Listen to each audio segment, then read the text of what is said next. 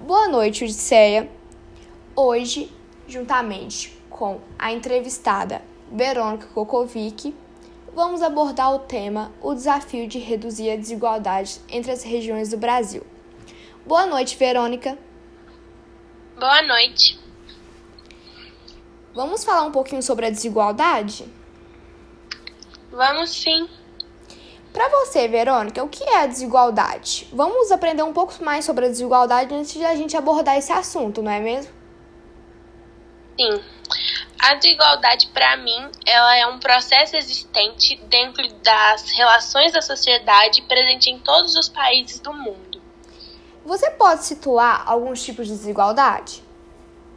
Nós temos quatro tipos, que é a desigualdade econômica, a desigualdade racial, a desigualdade regional e a desigualdade de gênero. Sim. Na, desigual... Na desigualdade econômica, é... a desigualdade econômica ela consiste na entrega e na entrega, a distribuição de renda. Na, na desigualdade racial, ela representa a desigualdade de, de oportunidades é, para diferentes raças. E na desigualdade regional, ela é a diferença entre regiões, cidades e estados.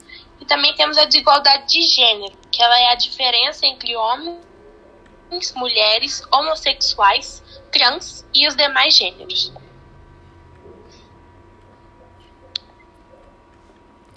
Desigualdade no Brasil. Verônica, você pode é, falar para a gente um pouco mais de alguns é, estados do Brasil que têm a máxima desigualdade? A máxima desigualdade, né, segundo o IBGE, é a região Nordeste, que ela tem o maior número de desigualdade no país. E a menor desigualdade entre esses estados, qual que é? Segundo o IBGE também é a região Sul, tendo o menor número.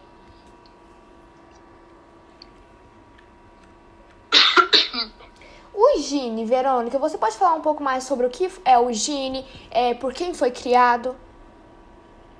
Então, o índice Gini ele foi criado pelo matemático italiano Conrado Gini, que é um instrumento para medir o grau de concentração de renda em determinado grupo. Ele aponta a diferença entre o rendimento dos mais pobres e dos mais ricos.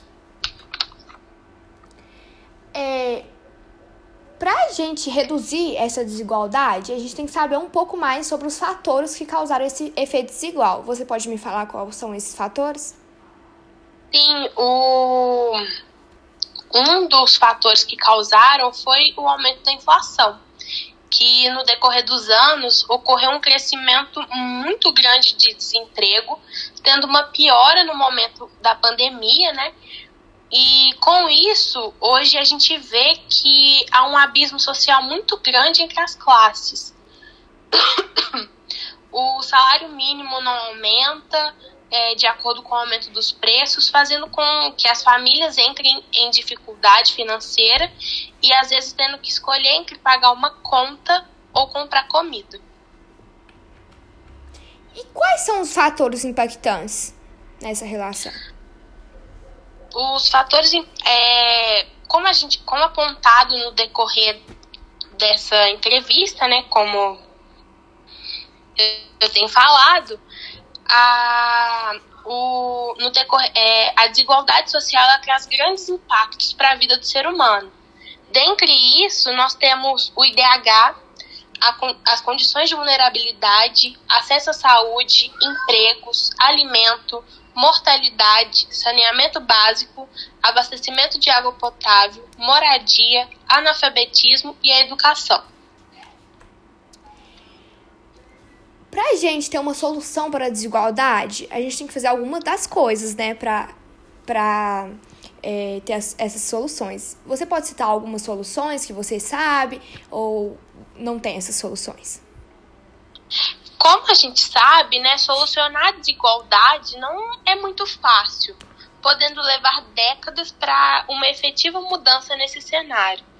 Mas a gente pode equilibrar o sistema tributário, promover a oferta de trabalho, revogar a emenda do teto de gastos, tributar lucros, dividendos e heranças, combater a concentração de terras e investir em saúde e educação.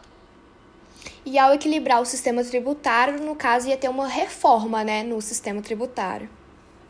Sim, exatamente. Enfim, Verônica, essas foram as perguntas. É, você abordou super bem o tema e muito obrigada. Muito Até obrigada. Até uma boa noite.